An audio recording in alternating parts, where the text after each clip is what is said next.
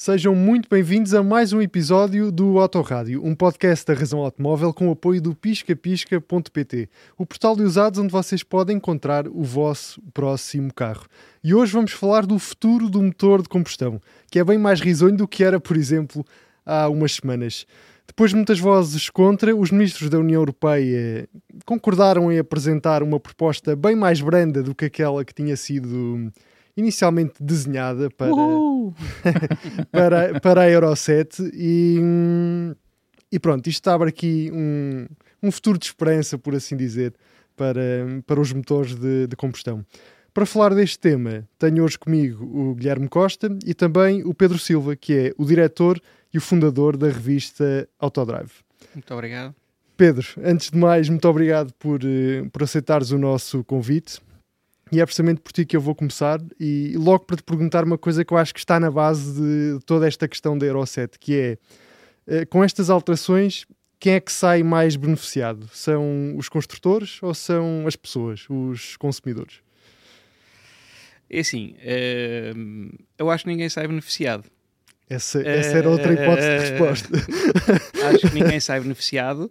Será eventualmente o ambiente, porque de facto, se há sítio onde faz sentido reduzir as emissões que são muito grandes é nas, nas, cidades, onde as pessoas vivem, no centro das cidades, de facto, faz sentido que hajam soluções de mobilidade que provavelmente as mais eh, indicadas nem seriam o automóvel uh, para resolver o problema de, de, mobilidade dentro dos centros urbanos e dentro das cidades e, e de facto reduzir aí uh, as emissões. Uh, a nível do, das novas normas e da, da eletrificação, acho que no imediato ninguém vai sair muito beneficiado, porque os, os construtores vão ter que investir rios de dinheiro num modelo de negócio que e tem-se vindo a, a, a, ver isso com várias marcas no, nos últimos meses que não sabem muito bem qual é que vai ser a rentabilidade e o futuro. Uh, além de estarem sobre grande pressão e ataque da China, não é? Uh, e os consumidores uh, ficarem com carros que passam de 20 para 40 mil euros como preço base de entrada também não me parece que seja uma situação em que se possa dizer que ganham alguma coisa. Bem, as perspectivas não são assim tão negras. Eh, eh, a história inicial da Euro 7 é que ia ser um cataclismo para a indústria automóvel. Eh, eu vou pedir ao Pedro que está na transmissão desta, desta, deste autorrádio para nos passar aquelas que eram as previsões da ACA, mas eu concordo contigo. Uh, boas notícias não há. As notícias são é menos mais do que aquilo que estávamos à espera. Exatamente. Se por um lado os consumidores poderão ter em vista a continuidade de alguns motores a combustão, porque os carros não vão aumentar tanto o seu valor como nós estávamos inicialmente à espera, e por parte dos construtores também é uma boa notícia, porque sentido é que faz nós estarmos a investir mais numa, numa tecnologia que tem os dias contados e que em 2035, a menos que algo mude, vai deixar de existir. E nós sabemos que há sempre um delay muito grande entre a entrada, entre a entrada em vigor de uma norma de emissões e nós conseguirmos uh, tirar dela algum proveito. Ou seja, até nós renovarmos o parque automóvel, vai demorar 10 anos, no caso português, então, se calhar uns 20 anos, porque nós já não temos dinheiro para trocar de, de automóveis, os carros estão cada vez mais caros e em Portugal nós já vamos começar a ver carros com norma Euro 7 uh, eh, nas estradas, se calhar lá para 2040, na melhor, na melhor das hipóteses. Nós temos. Recordem só este valor. Vocês sabem que neste momento há mais de um milhão e meio de carros em Portugal com mais de 20 anos a circular. Isso. Isto é que é esse, o, drama, é o, o, drama, o drama, o drama da questão. O, o, Guilherme falou aqui numa coisa muito pertinente, que é o delay entre o, a introdução de novas normas uh, de emissões e, de facto, o benefício que elas vêm trazer. Porque o parque demora imenso tempo a ser renovado e, digamos que uh, as normas fazem efeito em 1, 2, 3, 4, 5% do parque e nos outros 90 e muitos uh, continua a mesma desgraça.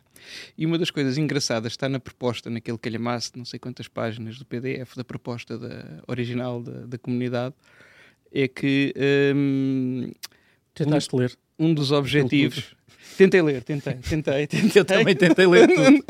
tentei, epá, confesso que li muito em fast forward, mas alguns pontos uh, achei interessantes. E de um, logo ao princípio falavam lá de um, de um, objetivo a nível de emissões de carbono que não tinham só, não eram uh, só a ver com a indústria automóvel, mas que um dos objetivos era reduzir em 50% as emissões de carbono relativamente ao que fazíamos em 1990 uh, eh, em 2030. Portanto, em 2030 estávamos com um nível de emissão de, carbono que era 50% de 1990. Uh, estás-te a rir, Miguel, mas uh, é, na verdade é que para atingir esse objetivo uh, não era preciso esta rapidez de uma eletrificação uh, tão forçada e de uma mudança tão rápida de todo o paradigma da, da indústria. Porque, reportando a 1990, havia duas coisas que. Uma não tão simples como tu isso, mas com muito mais benefícios, que era ensinar as pessoas a tirar partido dos, dos automóveis e a conduzi-los como deve ser para aumentarem a eficiência energética da utilização do carro. E Uh, re renovarmos a frota de 1990 por uma frota de 2020 com o, o que os carros atuais já uh, emitem a menos que um carro faça um carro de 1920. Só essas duas coisas, eu não fiz as contas, uh, uh, mas por alto, epá, sinceramente, se fizesse isso, não ficaríamos muito longe de atingir essa meta já. Sem, e com menos custos para todos com nós. menos custos.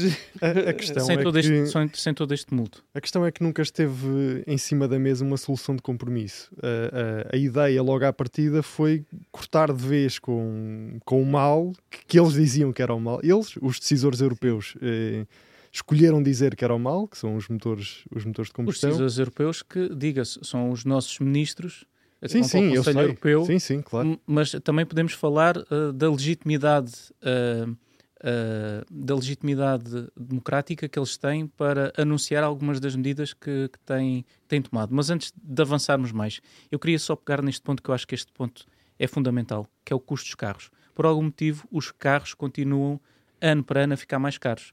E à medida que as normas de emissões apertam, e em alguns casos Naturalmente que sim. Nós queremos carros com níveis de emissões cada vez mais baixos. Mas tem de haver aqui um equilíbrio. E qual é que é esse equilíbrio? É o direito à mobilidade individual. E eu peço ao Pedro para passar uh, aquilo que se estava a, a perspectivar com, as, com, com aquilo que ia ser a Euro 7 inicialmente e a repercussão nos veículos a diesel era de uh, um acréscimo no valor de cada carro de 2.600 euros. Já nos carros a gasolina era de 1.800 euros, enquanto que a, a, a, Comissão Europeia dizia que iam ser 184 euros ou 446 euros. Ou seja, a, a Associação de Construtores de Automóveis Europeus perspectivava quatro vezes mais do que aquilo que a Comissão Europeia dizia que, que, ia, que ia acontecer. Porquê? E, e basta, basta nós vermos, desapareceram praticamente os carros segmento A, que eram os carros mais baratos, os carros que as pessoas podiam comprar e os carros segmento B. Ainda há alguns episódios atrás deste autorrádio, nós mostramos em três anos quanto é que aumentaram os carros de segmento B. Se, nós tínhamos imensos carros abaixo de 20 mil euros e hoje temos um ou dois carros abaixo de 20 mil euros. Nós, nós tínhamos carros abaixo de 15 mil euros. Sim, sim. E, e há pouco. Havia, há... havia um Mitsubishi que custava 9.900 e tal. Exatamente. e agora, onde é que isso existe? Em muitos casos, o aumento nos últimos três anos foi de 4, 5 mil euros. É. E, é preciso, é... e é preciso desmistificar uma, uma coisa. Falávamos há pouco da cidade de Lisboa. Efetivamente tem carros a mais. Mas tem carros a mais porquê? Porque as pessoas uh, são masoquistas e gostam de pagar 2 euros por litro de combustível ou não têm mais alternativa nenhuma para vir para as cidades. O problema da mobilidade das pessoas não se resolve com mais ciclovias, bem pelo contrário, ainda aumenta mais as emissões dentro das cidades porque aumenta o congestionamento dos carros.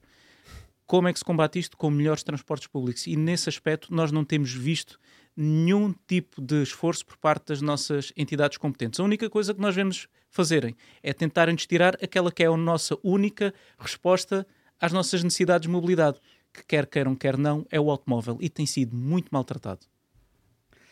Eh, não é só isso, o automóvel tem sido de facto muito maltratado e hum, o automóvel no todo o século XX uh, faz parte uh, do desenvolvimento económico, social, humano, da forma como o mundo foi.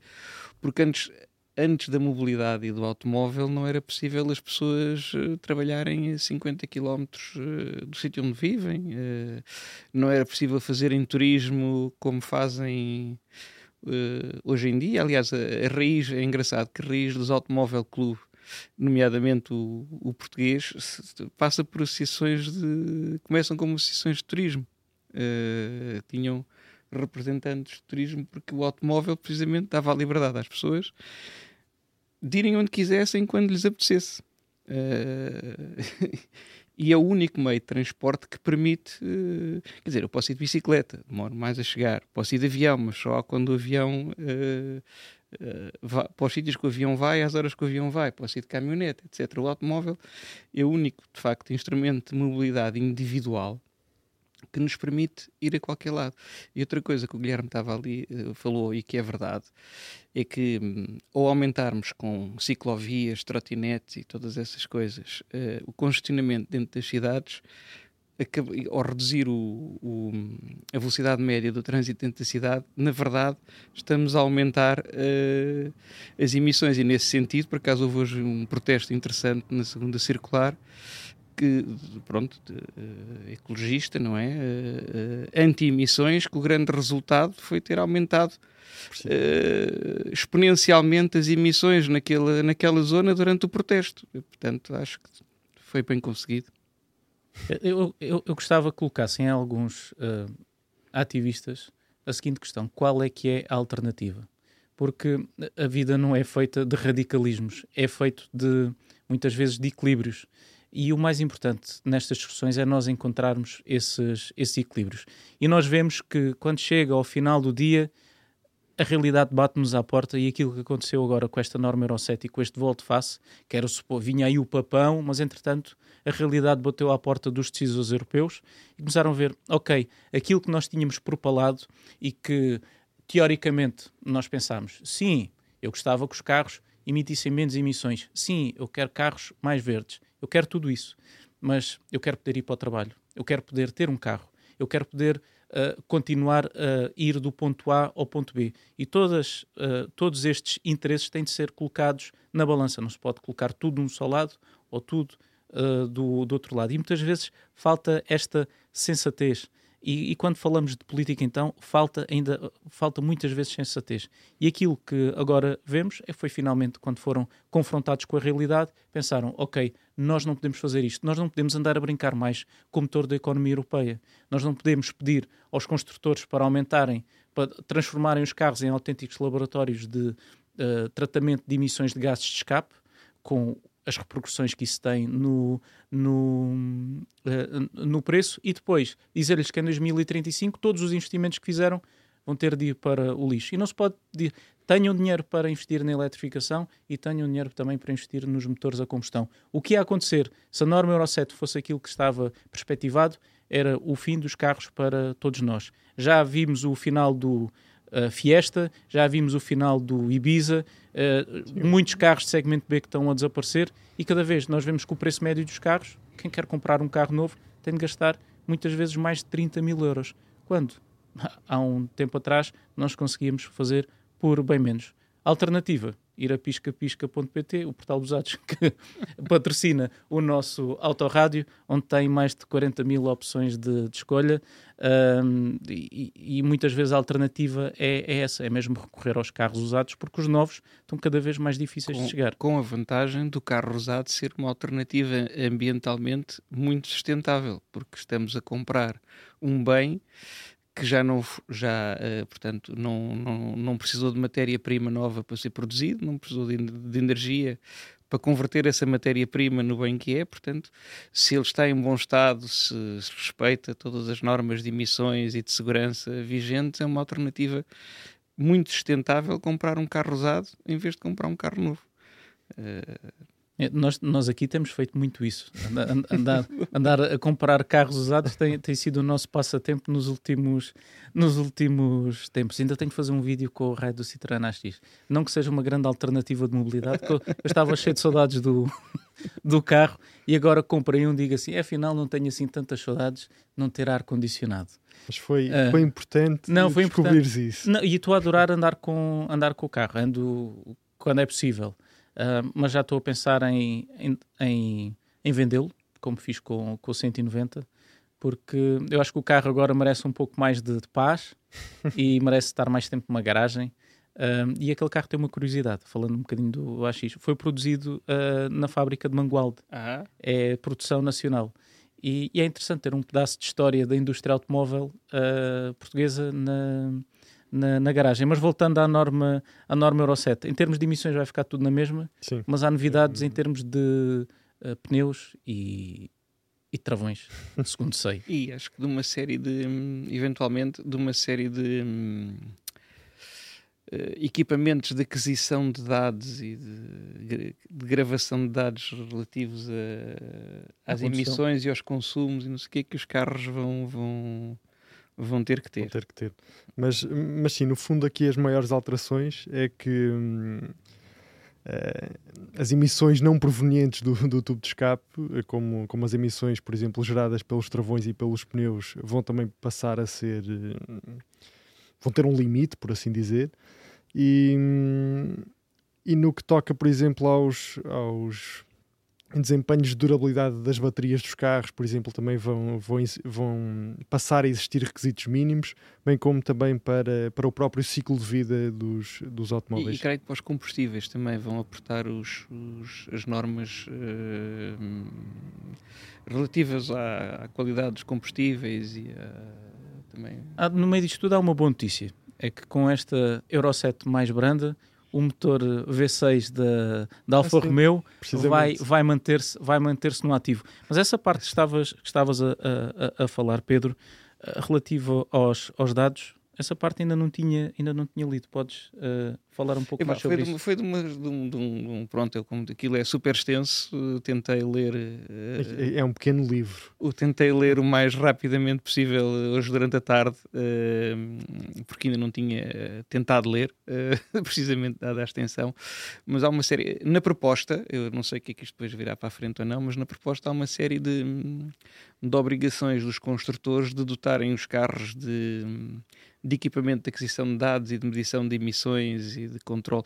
Uh, aliás, nós já, já temos alguns, uh, como por exemplo, hoje em dia os carros, uh, os diesel, que são os que levam uh, AdBlue, quando está quase a acabar, começa o depósito, estão quase avisam e depois se deixarmos acabar, o carro vai andando cada vez menos até que deixa mesmo de andar e isto é para se estender a mais, uh, para evitar, nomeadamente, uh, que se retirem os filtros de partículas, que se inibam os filtros de partículas, portanto, uh, tanto a nível de, soft, de software, os carros vão ser, os construtores, a proposta pede que os construtores, ou exige que os construtores fiquem com responsabilidade de dotar os carros de uma série de, de softwares que impeçam o carro de funcionar se não estiver completo.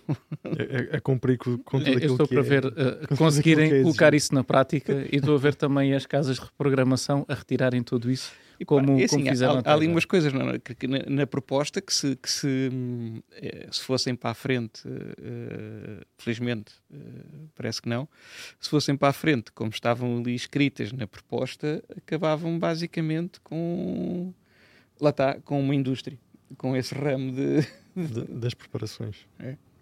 É...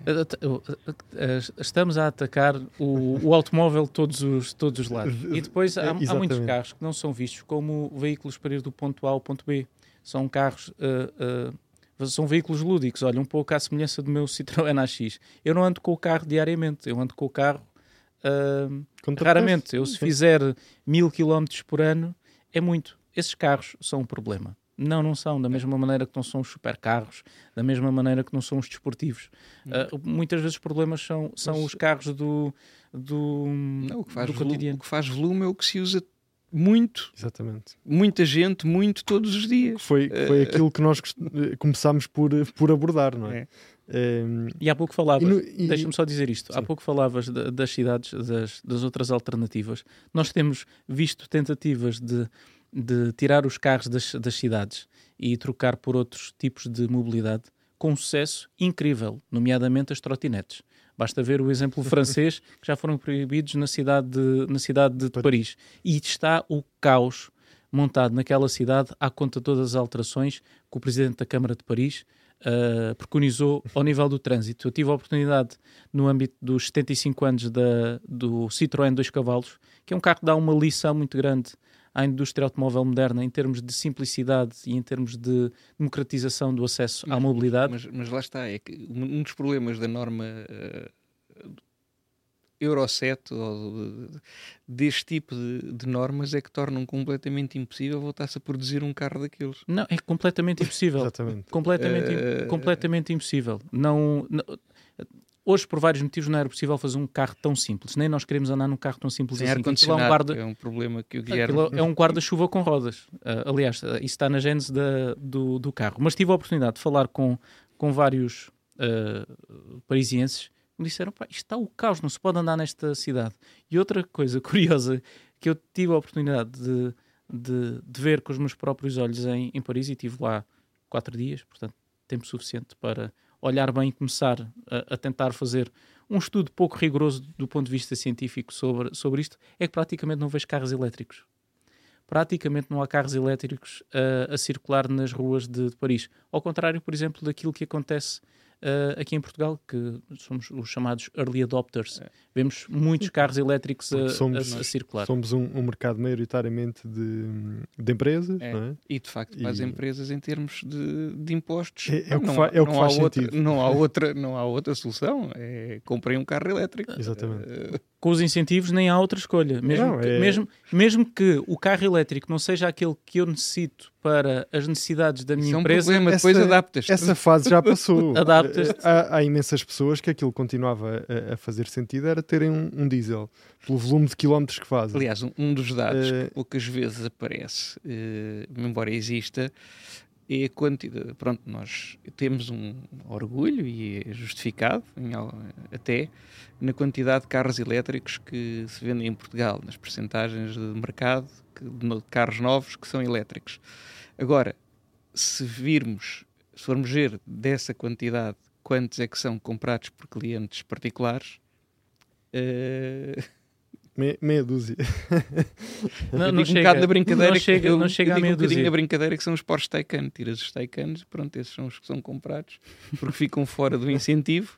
Eh, tudo o que fica abaixo dos 63 mil euros, não é? Acho que é o valor que. Eh, Sim, 63 63 mil e- 62,500. 62 e Eh, 500, acho que pronto, é é 50 mil sem o, sem o IVA. É, é onde está o mercado do- dos carros elétricos. E depois o Guilherme também estava a falar de Paris. Eh, eu estive em Berlim três dias a semana passada e é praticamente a mesma coisa. Vêem-se vêem-se alguns carros elétricos, não, não se vêem, mas a percentagem é, é irrisória. Em Milão, igual. Eh, eh, aí- E em aí- Milão aí- temos de estar bem com os olhos bem abertos, eles passam por todo lado, não respeitam nada. E, e um dos problemas eh, de, pronto, dos presidentes de Câmara começarem a interferir no trânsito e a definir o que é que é o melhor para. eh, e tudo isso é que hum, isto são problemas globais eh, e têm que ser encarados eh, na globalidade do problema. Não é? Se a gente chegar aqui um. te- temos um problema que é composto por. eh, cinco, seis eh, passos, etapas, etc. Investi- Focamos só numa. O problema continua lá, Sim, porque eh, Basta, basta, vermos, basta vermos no passado recente do nosso país a necessidade que havia de uma intercomunicação entre, entre as várias autarquias que nunca existiu uh, para o planeamento, por exemplo, do, do, do tráfego urbano. As, as nossas cidades não comunicam e o resultado que nós temos é, é todos os dias a tentar entrar em Lisboa, não sei o valor atual, mas depois da pandemia aumentou imenso. Nós tínhamos em, Em 2019 entravam 150 mil carros só através da ponte 25 de Abril. Hoje o valor deve superar os 200 mil. Basta pensarmos que do IC30 da, da, costa de Caparica, IC20, IC20, desculpa, IC20 para, para a entrada para a ponte já são mais de 60 mil automóveis, tanto que agora vão ser feitas obras. E eu faço sempre esta pergunta, eu sou uma dessas pessoas que está fechada no, no automóvel. N nós estamos aqui, epá, porque estamos mesmo de andar de carro, ou estamos aqui porque a alternativa em termos de transportes é uma, uma desgraça. Eu, por necessidade profissional, não posso, não, não posso muitas vezes recorrer ao comboio. Temos um excelente serviço da Fairtax, que ao contrário da CP, raramente tem, tem greves, uh, é bastante fiável, independentemente de agora não terem aumentado o número de composições e haver mais pessoas cada vez a recorrerem ao Fairtax, mas permite, a minha mulher recorre ao carro para ir até a estação de Fertagos e depois vai, vai de Fertagos. Mas grande parte das pessoas que não têm um, uma rede de transportes públicos ao pé de casa não tem outra alternativa senão ir de automóvel. Portanto, não lhes, as pessoas já não querem que lhes arranjem uh, uh, uh, soluções. Só não lhes arranjem mais problemas. E retirar o automóvel a muitas destas pessoas é efetivamente um problema. Eu acho que parte de, desta exasperação que existe na, entre as pessoas do carro elétrico e do carro a combustão não é tanto um ódio de morte contra o motor de combustão ou um amor sem fim ao motor elétrico ou vice-versa. É, sobretudo, algo maior do que isto. É as pessoas terem a percepção que lhes estão a tirar a única, a única possibilidade que elas têm de mobilidade individual sejamos francos, ao dia de hoje, nem toda a gente pode ter um carro elétrico e num futuro tão próximo, se calhar também não vai ser assim. Sim, e, e eu, eu acho que foi. Acho que foi um bocadinho essa noção de realidade que faltou àquela proposta inicial uh, da, da Euro 7. E não foi por falta de aviso, porque nós tivemos algumas das principais figuras da, da indústria automóvel europeia a manifestarem-se contra Mundial, a Euro 7. Toyota. Sim, é, exato. To, toda, todas as pessoas importantes na, na, indústria automóvel se, se manifestaram e alertaram para o problema que queria ser a Euro 7 se, se avançasse nos moldes eh, em que inicialmente tinha e sido pensado. Deixa-me só dizer mais uma coisa sobre a Toyota e sobre também as normas de emissões. Muitas vezes faz-se da indústria automóvel um bicho-papão gigantesco, quer o pior para o mundo. E não é verdade. Além de ser das indústrias que está a fazer um esforço maior para esta transição energética, foi uma indústria que muitas vezes deu o primeiro passo, mesmo antes das organizações governamentais o fazerem. Podemos dar o exemplo da Toyota. Em 1997, quando ainda ninguém acreditava na eletrificação do automóvel, eles saíram com o primeiro carro uh, híbrido, um motor elétrico associado a um motor a combustão, para baixar as emissões e baixar também os consumos. Ninguém obrigou a Toyota a ir nesse sentido. Foi o próprio mercado, o interesse dos consumidores que levou uma marca, e podíamos mencionar outras, a tomarem essa, essa decisão. Quando nós colocamos uh, decisores políticos a tomarem decisões sem auscultarem não só aquelas que são as necessidades dos consumidores, às vezes estão à procura daquelas que são as suas necessidades eleitorais, nem aquelas que são as alternativas que nos são oferecidas por aqueles tipos magníficos que são os engenheiros e que descobrem sempre alternativas onde nós não encontrávamos e uh, o mundo pula e avança, uh, já não sei como é que era o... Nas mãos de uma criança. Nas mãos de uma criança, mas é nas mãos do engenheiro que descobre qualquer coisa e que nos dão sempre alternativas que não, não estávamos à espera.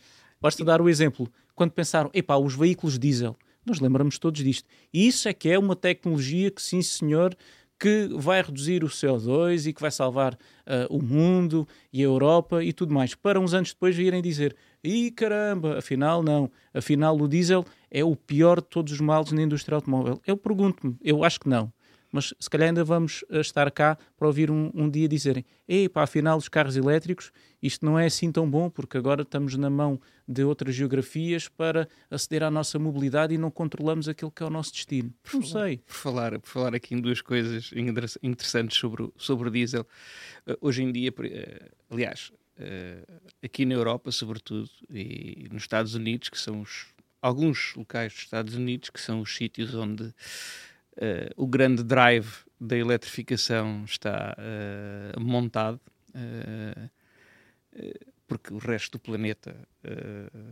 é para esquecer, tirando a China, que tem outro tipo de interesses nessa, nessa aceleração elétrica.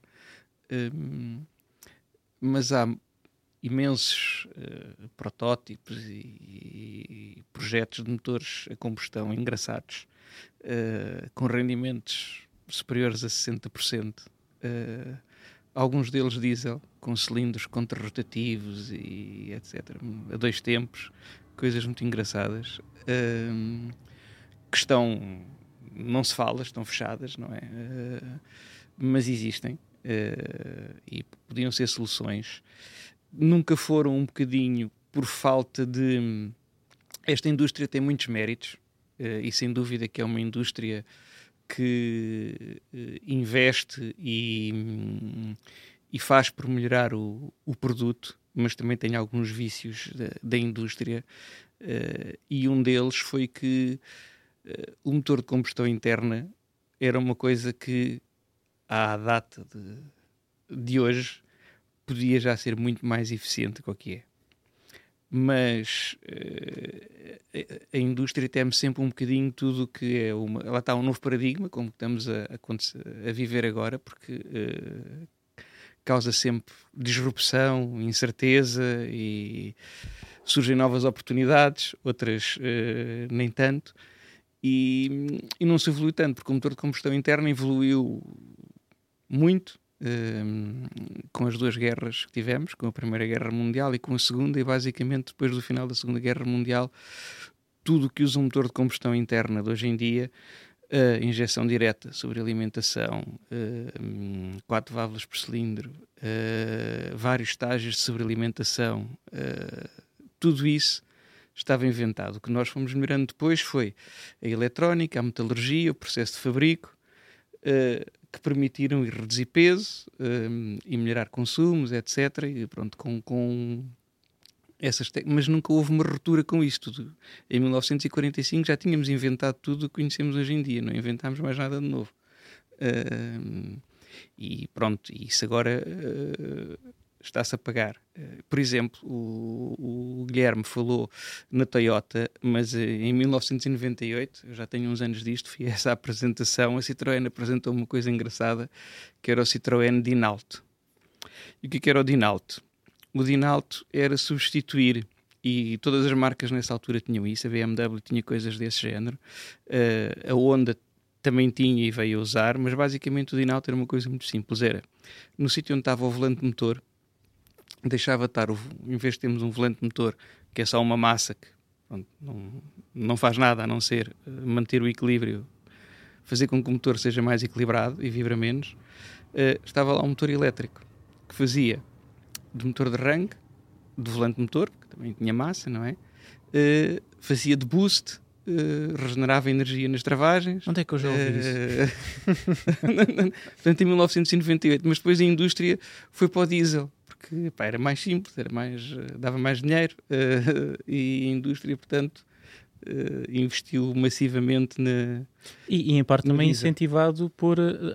por, pelas regulamentações. Sempre, ah, não, pelas, pelas regulamentações e muito importante que na história do automóvel há vários casos muito engraçados um, que as tendências tecnológicas tiveram sempre a ver, muito sempre a ver com a política fiscal. Uh, porque os diesel aqui na Europa uh, tinham de facto vários benefícios fiscais logo no preço do próprio imposto, que era do, do próprio combustível que era subsidiado, não é? Depois, uh, como carros de empresas, também tinham várias uh, vantagens e isto sempre, sempre foi um bocadinho assim. Por exemplo, há características engraçadíssimas. Os motores ingleses são conhecidos por, eh, sobretudo nos anos 50, 60, 70, pronto, por motores, motores da Jaguar também, mas eram conhecidos por motores com muito binário, porque eram motores de curso longo. A grande uh, razão porque os motores tinham um curso longo era porque o imposto uh, na altura uh, era calculado em função da área do pistão. Portanto, para terem cilindradas grandes tinham que aumentar o curso. o curso. Uh, os italianos tinham motores muito rotativos e de baixa cilindrada, porque lá está, porque a partir dos 2 litros uh, as, os, o imposto disparava. A mesma coisa que os, um, que os japoneses, que têm sempre motores muito pequeninos e sempre foram muito bons a fazer carros pequenos, porque Uh, aquela famosa, os famosos Kikar não pagam imposto, o resto acima disso pagam imposto. Portanto, a política fiscal sempre uh, determinou muito do que é que os construtores desenvolviam e ofereciam às pessoas. E às vezes não, não desenvolviam melhor, desenvolviam Sim. aquilo que a política fiscal assim Exatamente. assim ordenava. Isto Exatamente. é uma distorção de mercado, uh, na verdadeira. é uma verdadeira distorção de, de mercado. E agora com os carros elétricos, também há aqui uma ligeira distorção de mercado, podemos falar nisso, não é? é. Porque os incentivos que são dados a estes carros são enormíssimos. Uh, e muitas, estávamos a falar há pouco disso, as empresas escolhem um carro elétrico não porque seja mais vantajoso, mas porque é mais vantajoso fiscalmente. E agora coloca-se, aliás, já se começou a falar nisto, a Deloitte lançou agora um, um relatório onde diz que é muito provável que para 2024, para compensar a perda de receita no orçamento do Estado uh, devido ao aumento gradual da, da percentagem de, de carros elétricos vendidos novos, que a tributação autónoma destes uh, veículos venha a aumentar. E aquilo que agora também estamos a falar com esta Euro 7, uma das várias medidas uh, preconizadas é, é exatamente essa.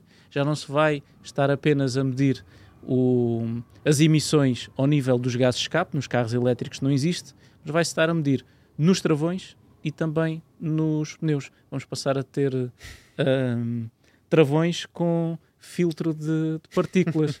e agora devem estar a perguntar: caramba, mas como é que nós vamos colocar um filtro de partículas nos travões de um, de um automóvel? Já há soluções pensadas para, para isso. Muito provavelmente nos carros pós 2025 nós vamos, vamos, vamos ver isso. Temos a Mannen Hummel que já fez, uh, já tem protótipos deste tipo de sistemas. Consiste na prática num filtro que é colocado uh, logo depois da, da, da pinça de, de travão, Uh, e aquele fumo que nós vemos nas nossas jantes, que se agarram às jantes uhum. e que nós andamos ali a limpar, uh, e que são responsáveis por um nível de emissões muito, mas bast mesmo bastante elevado, dizem que com este filtro conseguem e captar... E sobretudo partículas bastante nefastas e muito finas. E muito finas, exatamente, com uh, a, a 10 ppm. É. Uh, nós, agora, nós é temos problema, um... É que o problema, desculpa Sim. interromper, Miguel, mas é que o problema das partículas muito finas é que por incrível que pareça, aquela grande fumarada que sai dos capos de um carro diesel, aquilo são, pronto, quando os injetores já passaram da, da fase ou alguém mexeu na programação sem saber o que é que estava a fazer, é muito desagradável, mas para o nosso corpo é melhor, porque nós temos capacidade, tanto na pele como no, no, no nariz, nos pulmões, etc. Ou antes de chegar aos pulmões, temos alguma uma capacidade muito maior de filtrar as partículas grandes do que as nanopartículas. As nanopartículas entram por todo lado. Nós não temos proteção, a não ser que tivéssemos um fato Uh, tipo biológico, não temos. Uh... Já, já nos basta desse tempo. já nos basta de andar com um filtro de, de, de partículas adic adicionais. Mas isto, por acaso, eu estava aqui a olhar para este fio de partículas e estava aqui a pensar que isto para o arrefecimento dos travões deve ser fantástico. Ah, deve fazer maravilhas. Mas eles dizem que, eles dizem que o sistema consegue. A injeção de água. Para... Não, não, não, espero que não tenha, porque senão ainda vai adicionar Exato. mais uma camada de, de custos a aos, aos travões. Mas e mais dizem, água suja? Dizem que consegue, exatamente, consegue, consegue até 85% das emissões serem captadas e consegue resistir às temperaturas que se, que, que se registram no, okay. nos sistemas de travagem que são enormes. Não, não, não, ele consegue resistir. Eu estou a dizer é o que é que fará para, para se poder arrefecer os travões. Os travões com aquela capa viram aquecer. Vão, vão aquecer, vão aquecer mais, vão aquecer mais, mais de certeza. E a capa não pode ter grande passagem de ar para refrigerar, porque senão. Caso contrário, saem as partículas. as partículas. Agora, os, o, as soluções para os pneus é que devem ser interessantes. Já viram alguma? Não, não vi.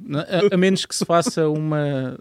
que haja. E, e, a tecnologia dos pneus tem estado a evoluir imenso, e ainda para mais agora com com, os chuvos que são cada vez mais pesados, com as potências são cada vez maiores. É. Uh, tem sido uma indústria que tem, tem conseguido acompanhar. Aliás, se não conseguisse acompanhar, não conseguimos ter os carros que temos hoje a curvar o que curvam e, com o peso, com o peso que têm. É. Mas, mas agora, Pedro, o, os carros elétricos vão ter aqui um, um desafio adicional. Uh, sim, porque se na parte dos travões uh, travam muito menos e, e, e, pelos vistos até há soluções uh, e, e, é relativamente fácil arranjar uh, soluções para termos não é bem aquilo não é bem um caso de um filtro é mais um um depósito de partículas, não é?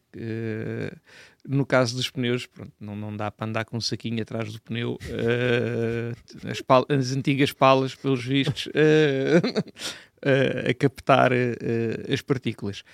O que acontece é que os carros elétricos, pelo peso que têm, hoje em dia é fácil, qualquer carro elétrico, pesar 2.500 kg para cima, e ter potências de 800 cavalos, 900, 1000, são duas coisas que fazem com que o desgaste do pneu aumente exponencialmente, o peso e a potência do carro.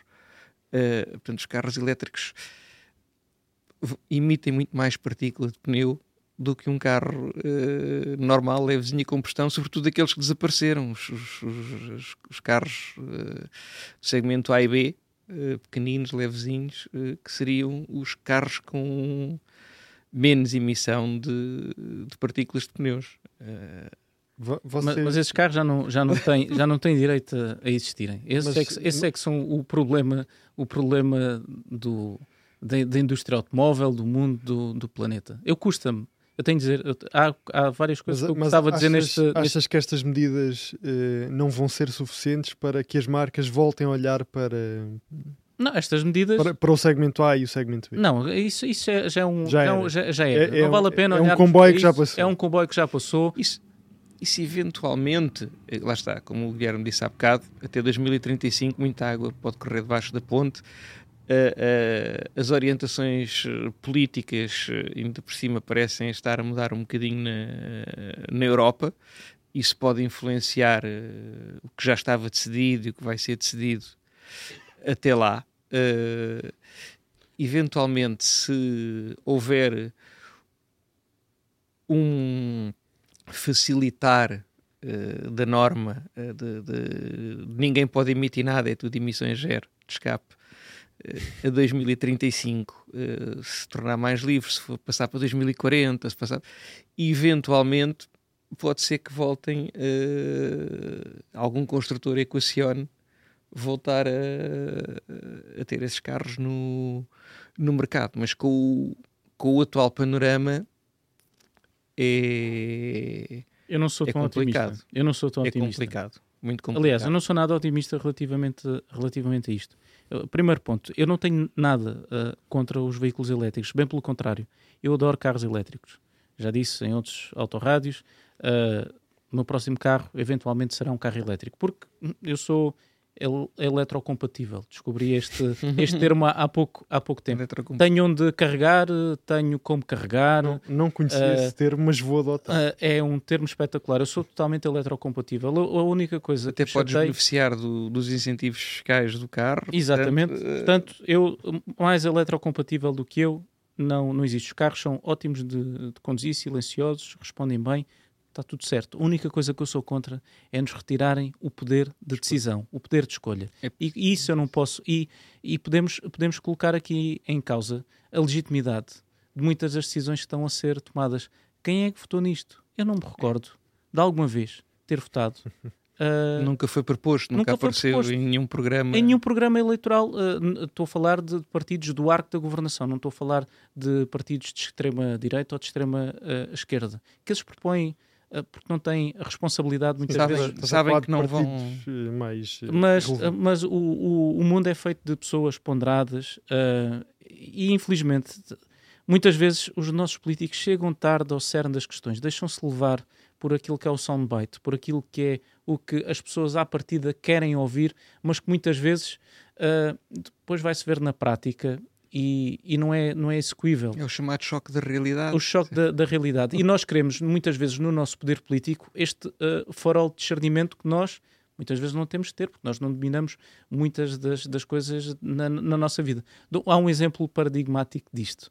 Uh, a lei seca nos Estados Unidos foi uma lei que teve um grande apoio popular. Toda a gente pensava, claro que sim, o álcool. O álcool é nefasto porque quem bebe uh, uh, uh, torna-se mais violento, cria dependência, estraga a vida, Gastou diminui a sua no álcool. no álcool, diminui a produtividade, enfim, é um mal geral. Resultado: vamos proibir o álcool? Toda a gente, sim, vamos proibir o álcool, que isso é uma excelente medida. Vai saber depois as pessoas moderadas, ponderadas no seu cotidiano, gostam de ludicamente a beber um copo de vinho, não tinham oportunidade É engraçado. de beber esse vinho uh, e toda a gente começou a ser contra aquela medida que era tão popular. Com a proibição dos carros com motor a combustão, poderemos assistir à mesma, à mesma coisa, sendo que estamos a falar de assuntos ainda mais, ainda mais sérios. é. Queremos, queremos e que carros mais, mais menos, menos poluidores. Sim, queremos, claro que queremos. Queremos um, um, um mundo melhor? Claro que sim, todos queremos. Mas não é assim que lá vamos. E estas medidas, como o Pedro estava a dizer, termos em vez de um parque automóvel com um milhão e meio de carros com mais de 20 anos, tivéssemos um parque automóvel com uma idade média inferior, nós, do dia para a noite, assim, nós baixávamos, se calhar, 30 a 40% as emissões de CO2 nas estradas. E não era preciso este tumulto que se está a gerar uh, E- na Europa. E de forma natural ia-se eh, combustão, eletricidade, etc. iam-se equilibrando e as pessoas iam acabar por eh, aderir ou não, ou até. eh, Agora é tarde. Mas, uh, como estava a dizer, agora é tarde. eh, Agora é tarde. Uh, as, Sim, porque há imensas marcas que já fizeram all-in na, na Claro eletrificação e que se porventura esta decisão fosse revertida, atenção, se atenção, achar grande ca- piada. atenção, cada vez mais fala em alguns fóruns mais restritos, vá, e técnicos dos engenheiros que falava aqui há bocado o Guilherme. Eh, há muitas marcas que não falam nisso, porque não é que mantém falar. um, um plano B Há um plano B. paralelo. Há um plano B. Isso é interessante. Porque E, uh, uh, uh, o Pedro, uh, eu tenho, eu tenho de- eu tenho de dizer, eu tenho de dizer isto. O, o Pedro é, é uma das pessoas pelas quais eu tenho, além de uma estima pessoal, uma estima profissional uh, maior, porque uh, eu, eu, se- eu se junto, nós- junto-me a isso. se Só para nós, ficar se aqui nós bem hoje claro. uh, uh, temos a razão automóvel e estamos aqui sentados, em parte foi porque este senhor que está aqui sentado ao meu lado acalentou o gosto pelos automóveis desde terra idade, uh, mais recentemente com o Autodrive, mas noutros Mas tempos. da tua tenridade ainda era a a, supermotor. a supermotor, onde eu fartei-me de fazer uh, milhares de quilómetros uh, ao sabor da, da tua escrita e com zero emissões. Zero emissões, Muito ecológico. muito ecológico, zero emissões. Ainda tenho muitas uh, revistas guardadas, a minha mãe fez-me o favor de deitar algumas, algumas fora, Acontece, uh, acontece. uh, mas uh, não quero falar sobre, sobre isso. E deu-me cabo muitas semanadas. Deu-me cabo muitas semanadas, mas foram, foram, foram, bem, foram bem gastas. E estava a dizer isto. o- o- tu já, já tens quantos anos de jornalismo automóvel, Pedro? Eu comecei, estava no segundo ano hum, do técnico eh, e sempre fui consumidor de, de revistas de automóveis e de aviões. eh, Eu a seguir vou-te cobrar isto. Vou-te perguntar o que é que se anda a dizer desse plano B. É, é, e, e, e, portanto, eh, sempre que, e uma das revistas que eu comprava e que tinha aparecido há pouco tempo, naquela altura, que era bastante diferente, porque nunca tínhamos tido um semanário de comércio e indústria, era, era o Auto Hoje, e a certa altura no Auto Hoje vinha lá um anúncio para arqui- arquivista em part-time. E eu fui lá, pronto, fiquei eh, como arquivista em part-time, continuei no técnico eh, e depois comecei a escrever, etc. E, portanto, em 91, portanto, eh, faz as contas. Não é caramba.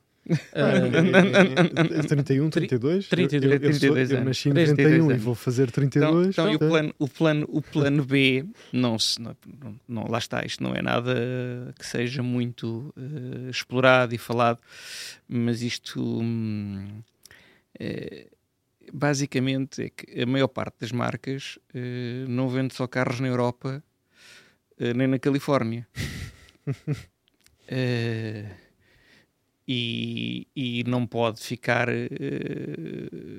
pr- primeiro, sabem que os políticos têm uma certa volatili- volatilidade. Ah, não tem nada. É verdade. Disparate. Olha, E olha é agora voláteis.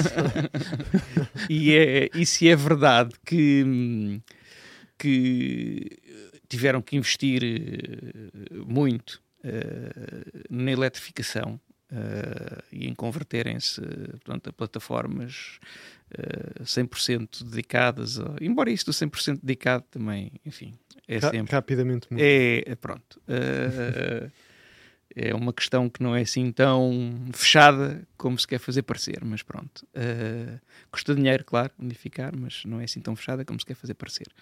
Eh, e, portanto, têm que ter. eh, não podem ficar eh, descalças, não é? Eh, têm que ter. eh, alternativas. e é basicamente isso que, que se fala. Isto, isto, isto que eu li foi de, uma, de um encontro de, na Alemanha, que é todos os anos, agora não estou recordado, mas um encontro de, de engenheiros top, uh, um fórum, vá, de engenheiros top dos construtores uh, automóveis uh, e que pronto, e que era, que era a conversa, seria o plano B, seria, não era a conversa do, do fórum, não é? Mas era a conversa dos jantares, dos almoços, dos corredores. Dos, dos corredores. Era, normalmente era as conversas mais interessantes. Era a conversa dos corredores. Com mais era não, isto, isto no fundo leva-nos a, a, uma desculpa, leva-nos a uma questão que, que tu próprio levantaste, Pedro, que é o, o motor de combustão está muito longe de, de estar no seu limite pode ser explorado. Uh, pode, mas a ideia, a ideia, a ideia, mais a, ideia, a ideia que hoje em dia nós é um bocado, entre aspas, idiota com a capacidade tecnológica e com o conhecimento que temos hoje em dia, uh, escolhermos só um caminho. Exatamente. Uh, quando em muitas situações não é o melhor. Nós temos capacidade hoje em dia para adequar o tipo de energia vá, eh, que, que, usada à, à, à, utilização, ao sítio do globo. Uh, portanto, quer dizer, é pateta. Uh, porque, um, sem dúvida, o motor elétrico é uma coisa fabulosa. O motor elétrico é espetacular. Uh, super simples, muito fácil de, de construir, uh, com um rendimento de potências um, fabulosas. Compacto. A parte chata é que as baterias é o pior acumulador de energia já inventado pelo homem. grosso modo, uma bateria tem o décimo da capacidade energética de um depósito de gasolina.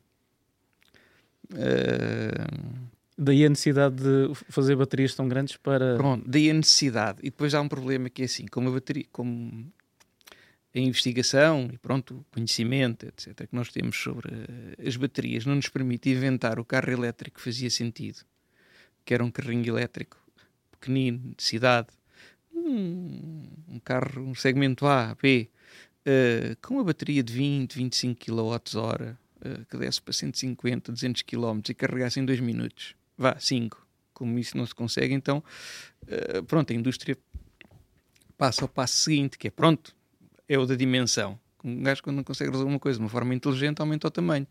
Uh...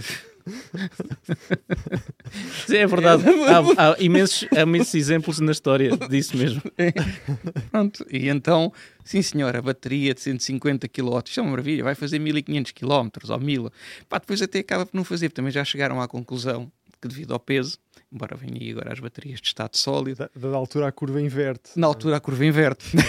Há uma altura que pá, estamos a aumentar, mas isto do carro agora vai, vai menos longe. É. Porque de facto o, o peso é uma coisa fundamental para o baixo consumo. Eu não percebo como é que não há, uh, a não serem protótipos, e por exemplo a Mercedes tem um protótipo muito interessante nesse sentido. Um, ehm, não há ninguém a pensar em fazer carros elétricos que gastem pouca eletricidade. Uh...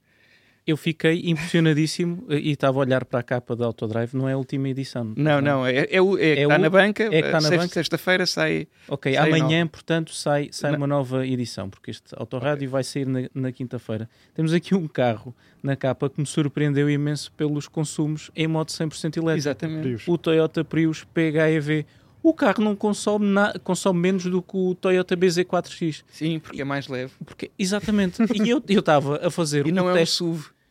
De, olha, exatamente, não tinha pensado nessa segunda, nessa segunda, nessa segunda, nessa segunda hipótese. E estava a conduzir o carro e estava a ver os consumos e eu, caramba, onde, onde, onde é que eu estou errado para isto me estar a dar consumos tão baixos, agora não vou dizer nenhum valor porque não, não tenho a certeza, mas está no, está no nosso vídeo que nós publicamos no nosso, Sim, nosso canal, no nosso canal, canal do YouTube. Não faz consumos ridículos, porquê? Porque o carro é leve. Resultado, aquela pequena bateria uh, que, que, tem 18 kW, 18 kWh serve para 3, uh, fazer mais de 60 km. E é que faz mesmo mais de 60 km. A Toyota é tem coisa... essa teoria muito interessante. E não é, e não é só isso, isto é, isto é, um tipo de carro que, porque falta de.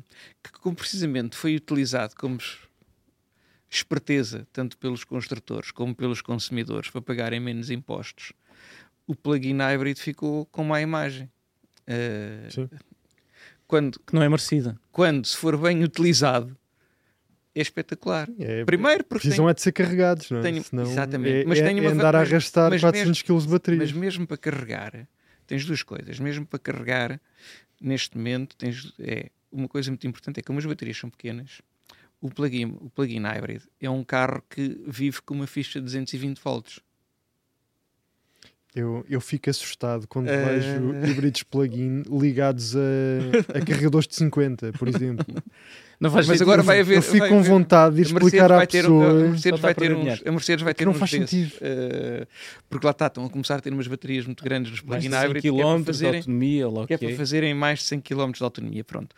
Outra vantagem é que hoje em dia a tecnologia está num ponto que de facto eh, uma das vantagens do motor elétrico é que tu se meteres um motor elétrico numa cadeia de transmissão, aquilo tanto serve para fazer andar como para recuperar energia quando queres travar, andar menos, desacelerar, etc., para utilizar depois mais tarde. E hoje em dia, eh, a gestão eletrónica, eh, eh, portanto, todo hum, o software, todo, tu- tudo isso está desenvolvido a um nível que um plug-in hybrid, se for bem utilizado, bem conduzido, e voltamos àquela cena que as pessoas iam ser ensinadas a, a tirar partido dos carros que têm, eh, consegue eh, fazer consumos de combustão mais baixos que se não tivesse lá o motor elétrico. Agora, tenha que ser conduzido de maneira a tirar-se partido dessa capacidade que o carro tem. Eh, Eu já fiz for- com SUVs grandes, o, Hyundai Tucson. Uh, a versão híbrida, uh, acho que não era o PHEV, era só o híbrido. é só o híbrido. Fiz consumos em cidade de 4,9 litros Sim, ao sim. 100. Pá, é, é, É é, é- é ridículo. O, o Yaris consegue andar em cidade mais de 70% do tempo sem ligar o motor a combustão. E agora vão-me dizer, E agora este é o os, problema das agora, cidades. e agora tens os clios. não sei se os- repararam, Epá, entretanto eu subtraí-te a revista. Sim, tudo bem. Pode ser, pode ser ainda não comprei esta. Ainda não comprei esta. É uma oferta. Uh, é uma oferta quase forçada, porque fui eu que trouxe. Nós temos trouxe- sempre não, algumas connosco ofertas mas, mas esta, esta- esta- esta já está, esta já está, esta já está garantida. Voltando, voltando só, só atrás, peço desculpa, Miguel, so- uh, sobre esse plano B que, que o Pedro nos estava a falar, que é falado nos, nos corredores, nos corredores da, da indústria. Eu não, de certa forma, com todos os investimentos que têm estado a ser feitos na eletrificação, eu não vejo como agora uh, seja possível dar um passo, um passo atrás. Nem acho que seja, se calhar, o passo no sentido certo, porque acho que a tecnologia Não evolui seria. no sentido dos 100% elétricos. Não seria tanto um passo atrás, Mas seria, seria um manter. passo ao lado. Exato. Manter, Ou manter, manter ao ou dar um passinho ao lado. Pronto. Exatamente. A ter duas Manter, não é- alternativas. não é- Exatamente. Ah, Acima de tudo, retomar um caminho Porque que devia está. ter sido o caminho inicial. Não devia ser interrompido. Lá está, os carros Exatamente. elétricos têm, Sem- Pode ser um caminho de duas vias, é isso. Exatamente. não é? vantagens Exatamente. e nada me move, como o Guilherme disse, a mim nada me move contra carros elétricos, até porque alguns dos momentos mais divertidos eh, que cheguei a ser quase piloto semiprofissional de slot foi com carrinhos elétricos, que, que esses têm uma grande vantagem. Eh, é que não têm baterias, não precisam, porque, e portanto tens as vantagens todas São do motor elétrico. e rápidos. É extremamente leve e muito também, potente. E também, e também te vi recentemente a seres muito feliz ao volante de um 100% elétrico na rampa do Caramulo.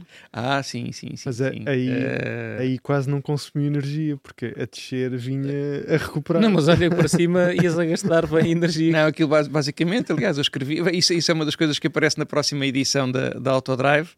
um, e basicamente eram 9% de bateria para cima e 1% para baixo, recuperado. Gastava 9 a subir, recuperava 1% a, a descer. Uh, a subida eram 2,2 km, mais 800 metros até chegar lá acima, portanto eram 6 km. Ir e vir eram 6 km. Basicamente, fazendo as contas, dá para 60 km naquele tipo de, De utilização. de utilização. O que- faz sentido porque é precisamente o que faz o Corsa Rally eh, em rally. Em rally. cada etapa. Eh, Portanto, as contas estão bem feitas. É. E o carro é giro. Ainda não conduzi este, não. este Abarth elétrico. é- Já é- tiveste com o carro, não já? Eh, mas ainda não já, mas não conduzi. o carro é giro porque hum, lá está. Uma das coisas que eu acho até uh, contraproducente, e, e, pronto, o Guilherme uh, ouvir-me dizer isto, uh, se calhar até estranha, mas o que eu acho contraproducente é termos carros de mil cavalos ao alcance de toda a gente. Acho que não faz sentido. Uh... Não faz. Não, não, é, não é demasiado óbvio. Eu, o Pedro não, está a dizer isto porque sentido. eu conheço o Pedro que gosta de carros com motores uh, grandes, nobres, potentes e é uma pessoa que sabe de, bem tirar partido desses motores, mas naturalmente que não faz sentido. Temos de estar todos juntos nisso. Sobretudo porque, é assim, antigamente, um desportivo, um super desportivo, por, por norma, é um carro com vendas muito dentro do. Se formos fazer a percentagem de vendas de super desportivos nas vendas anuais, nesse, epá, é uma data de zeros antes de chegar a 1. Um. Uh, seguir à vírgula, uma data de zeros antes de chegar a 1, um, portanto uh, é 0,00, pronto, e depois lá aparecem.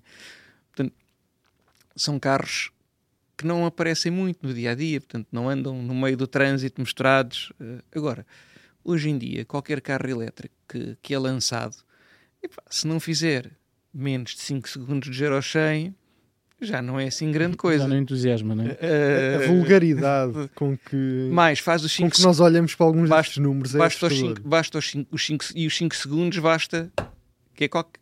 Epa, peço desculpa pelo termo, mas qualquer, qualquer pateta é capaz de fazer. Carregar no pedal a fundo. Uh, Sim, e segurar e, o volante. E, Fun is not a straight line, não é? é. Uh, e acho que não é, não acho que seja interessante combinar mil cavalos com 2.800 kg de peso, então ainda é uma coisa que eu acho que ainda menos sentido faz. Basta ver os números no, Nord, no Nordschleife, o, até há bem pouco tempo o Alfa Romeo Giulia Quadrifoglio era mais rápido uh, no Nordschleife do que o Tesla Model S Plate, que teve de ser atualizado para conseguir bater o número é de um carro que tem menos de metade da potência. Tem 510 cavalos, 510 cavalos. Só, só, tem um, só, só tem um motor, motor contra 3. Mas isso também se vê com o Rimac Nevera, que é o super desportivo uh, elétrico mais rápido no Nordschleife, faz 705 se não me engano, e tem 1934 cavalos. Uma coisa Só assim. para não ser 2000. É uma coisa assim, uma coisa assim do género, uh, que pá, uh, comparado com um Porsche 911 GT3 RS, que é o quê? Tu costumas dizer, tens uma expressão muito gira um, ca um Karosh Evolution. Quanto é que faz o Karosh Evolution? o Karosh Evolution faz 6,49 qualquer coisa e uns trocos. Incrível. Um, portanto, e, só tem, e com 520 cavalos, só tração nas rodas traseiras. Uh... Enfim, as leis da física estão lá e são iguais para todos, sejam elétricos ou seja é. motor, Portanto, motor a é combustão. É, esta coisa das, de, de, de, muitos cavalos e muito peso não é uma coisa que faça, que faça sentido. As baterias, lá está.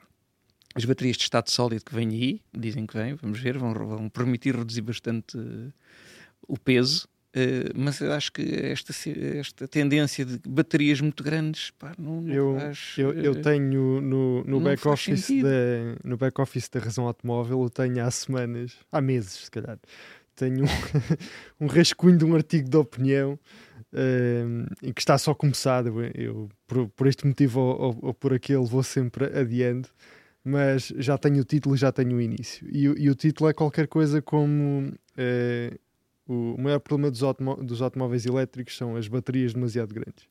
E, e, e onde a falar precisamente disso. bem que... na eloquência. O grande problema dos carros elétricos são as baterias demasiado grandes. É, porque, porque eu sinto que falamos senhor. poucas vezes dos tempos de, de, de, carga, das velocidades de carga e demasiadas vezes sobre o tamanho das baterias. Mas as velocidades de carga, tu tens, e, isso é um, e por isso é que eu acho que os plug-in hybrid e eh, são uma solução muito interessante que foi demonizada porque pronto não se explicou como é que aquilo se utilizava e não se utiliza como deve ser e aquela vantagem de só precisarem de uma ficha de 220 volts. É que nós agora estamos em potências de carregamento já de 270 watts e coisas completamente uh, kilowatts perdão. Uh, e, e, nesse, e nesses é casos é preciso, e nesses é preciso, carregadores é um sistema para um transformador não, e, e naquilo é quase uma estação nuclear custa, para carregar o carro. o que custa carregar essas velocidades não é? Mas, mas isso, isso daria aqui tema para, ah, para outro episódio do Autorádio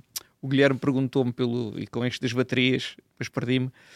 Uma das coisas que eu achei uh, interessante no Abarth 500 é precisamente que fizeram um carro enquadrado dentro da, da performance dos Abarth a combustão. Não foram fazer um carro que faz 4 segundos de Euro 100. não foram por essa, por essa via. Um, e fizeram um carro que é giro naquelas coisas em que os carros elétricos, tirando Porsche Taycan, uh, lhes falta, que é um bom tato de travagem, uh, um, um, acelerador engraçado que dá para dosear, um, portanto é um carro feito por pessoas que gostam de conduzir e sabem para desfrutar dessa maneira não, e não precisa de fazer, e prova que não precisa de fazer 3 segundos de 0 a 100, epá, para ser uma coisa uh, engraçada. Gira de conduzir. Gira de conduzir. Uh, é, basicamente, é... Sim, é, essa progressividade é, é, algo que eu, fal, que eu acho que faz muitas vezes falta aos modelos elétricos, porque por vezes aceleramos e sentimos que só, só ou está ligado ou está desligado.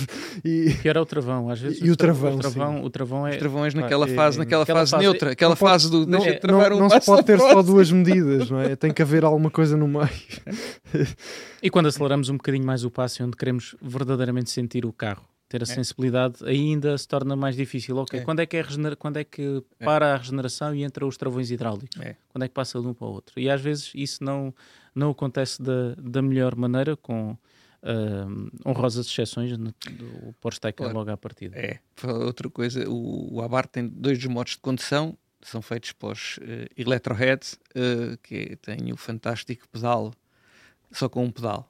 Uh, mas é que assim, atenção que há uh, vários construtores que começaram a fazer isso e que estão agora a voltar atrás, uh, que, o, portanto o pedal não serve para imobilizar o carro, porque começaram a ter alguns clientes que bateram no carro de frente porque se... achavam que o carro ia parar. Porque se não, porque quando o carro de frente estavam de tal maneira habituados ao conduzir com um pedal uh, e regra geral as pessoas também, uma coisa que, que as pessoas também não sabem é a extraordinária capacidade de travagem que os carros modernos possuem. Uh, que, e está montes de estudos sobre isto, que se as pessoas travassem, soubessem travar, 80% dos acidentes não aconteciam. Um, se utilizassem, quando é preciso, numa situação de emergência, se soubessem utilizar todo o potencial de travagem do automóvel, o acidente não chegava a acontecer.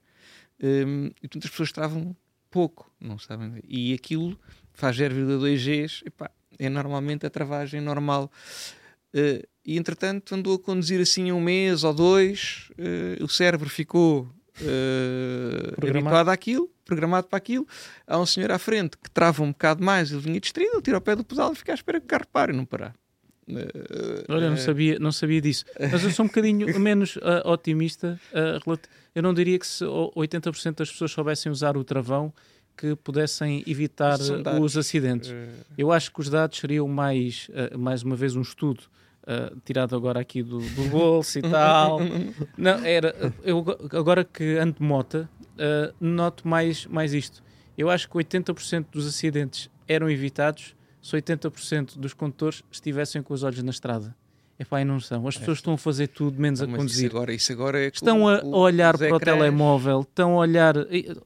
Falamos tanto da regulamentação dia, e não, ninguém faz nada sobre, sobre nós, isso. Nós já, trouxemos esse, menos... te, nós, nós, já trouxemos esse tema com, da, da, tecnologia, é, da tecnologia em excesso aqui ao nosso podcast. Andei com. Vocês já devem ter andado, o EQS 53 AMG. Basicamente, o tablier é um painel dividido em três partes. Portanto, tens três ecrãs mais o display, quatro ecrãs. Muitas vezes a mostrar a mesma coisa. Não, podes tu, eu experimentei, podes pôr a navegação nos quatro. Uh, é um exercício engraçado. Para ninguém se vou, vou tentar. Eu mesmo assim sou aquela pessoa que uh, contraria o sistema de navegação. Ele diz-me para virar e eu, ai caramba, era ali atrás. É. Se calhar T4 ia, ia, ia, ia ajudar. Os aviões. Não, não. Redundância máxima. Há, há, tanta, há tanta regulamentação na indústria automóvel e outra coisa que nós estamos a fazer, estamos sempre a falar de exageros. Nós todos queremos carros mais seguros, mas faz sentido haver a obrigatoriedade num carro citadino termos tantos sistemas de segurança que não fazem sentido dentro, dentro da cidade. Coisas que só estão a encarecer os carros. Voltamos e estão a tirar a possibilidade é... às pessoas de comprarem carros mais, mais, mais baratos. Vamos a exemplos práticos. O Dacia Sandero. Dacia Sandero que atualmente tem a plataforma do Clio. Um carro que, em caso de acidente, é um carro seguro, que uh, obedece a todos os estándares da, da, da Europa, que são dos mais, dos mais elevados, para não dizer os mais elevados. Mas o carro pode não ter as 5 estrelas se não tiver alguns sistemas de apoio à condução, Não, e- são e- e- uh, como sistemas de, de apoio à, à manutenção na faixa de rodagem, Exatamente. são aqueles sistemas Que é aqui que primeiro que ninguém nos ouve.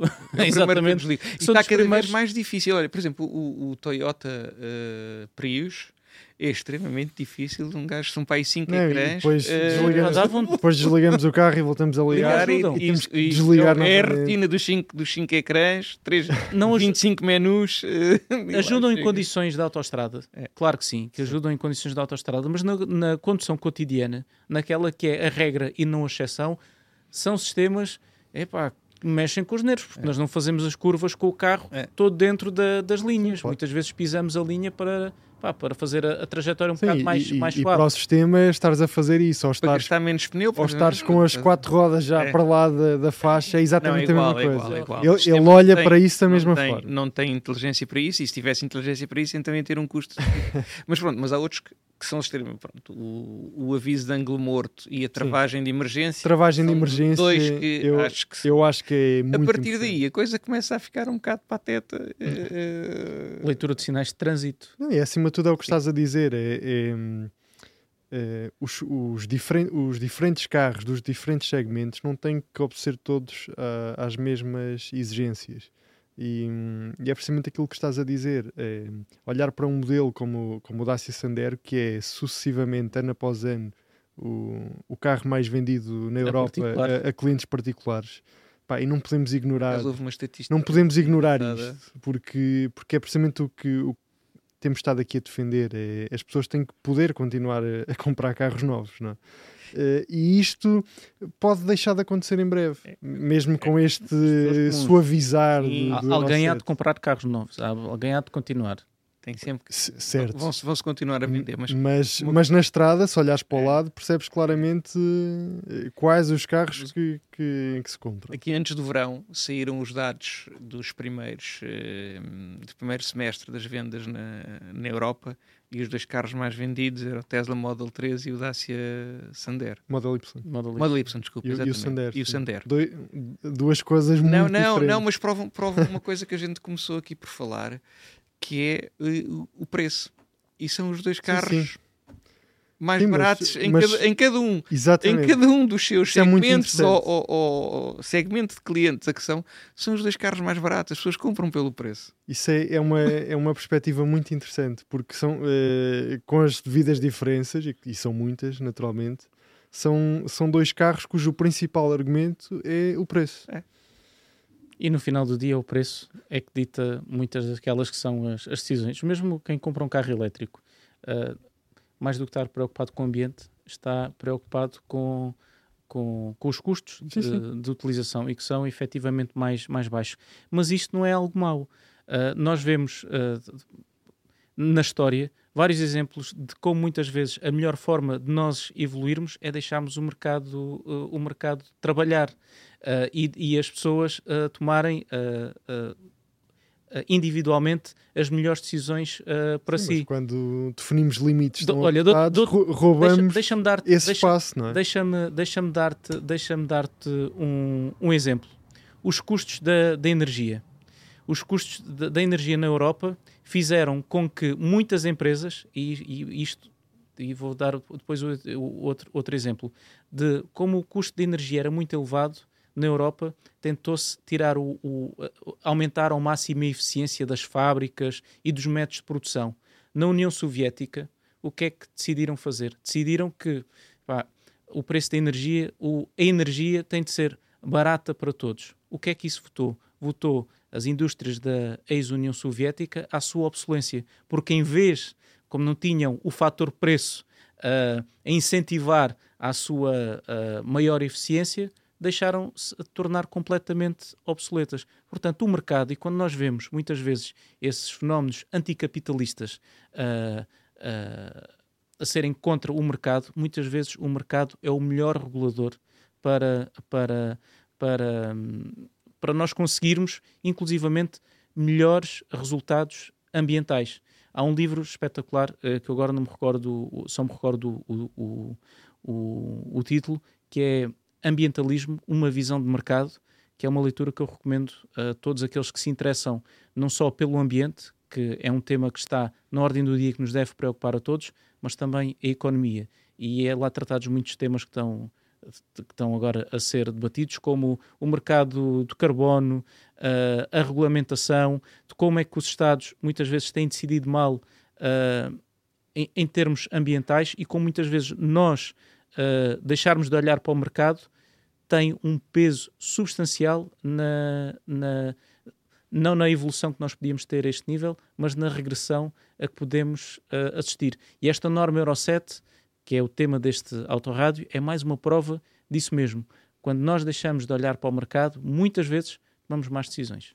E se ela não é aquilo que era suposto ter sido, isto agora ficou um bocado estranho, deve-se muito a finalmente terem olhado para o mercado. Caso contrário, esta norma Euro 7 ia ter um peso muito significativo não só para a indústria automóvel, mas sobretudo para o, para o bolso dos europeus, porque não nos podemos esquecer da importância, como dizia o Pedro, da indústria automóvel para, uh, para a indústria para, para, para a economia europeia. Para a economia, para tudo, tudo, tudo, tudo uh, da indústria. E quando eu digo aqui indústria automóvel, uh, temos que meter também, que, que, fazem parte da norma, claro, os pesados, porque na Europa nós decidimos que não transportávamos as coisas de comboio, que era mais fácil eletrificar, mas pronto, e já está porque vão sempre pelo mesmo sítio, portanto põe-se um, uma tomada de energia por cima e pronto, lá vai o comboio elétrico.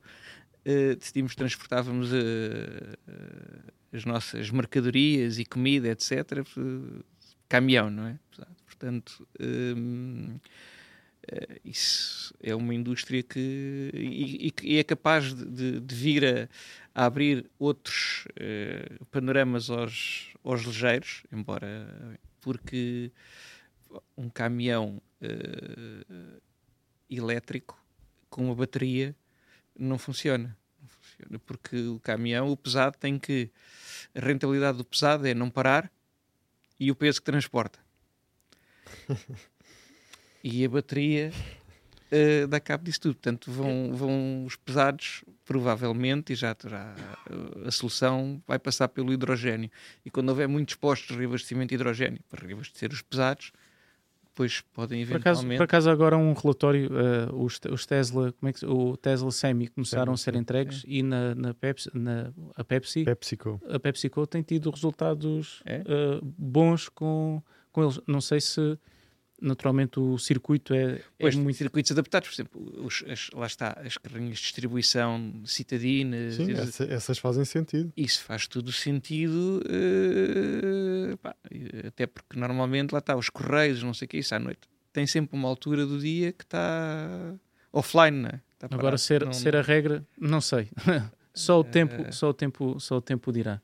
Acho que sim. Mas nós, nós cá estaremos para assistir a isto tudo. Sempre e, muito interessados em comentar e em experimentar. Exatamente.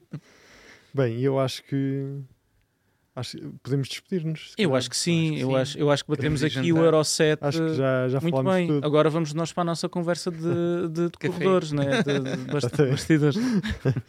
mais uma vez eh, agradecer-te, Pedro, por, por teres vindo. Foi, foi, um foi, foi, um gosto estar aqui contigo e ir lá para casa, ou para o carro, ou para onde quer que vocês nos estejam a ouvir.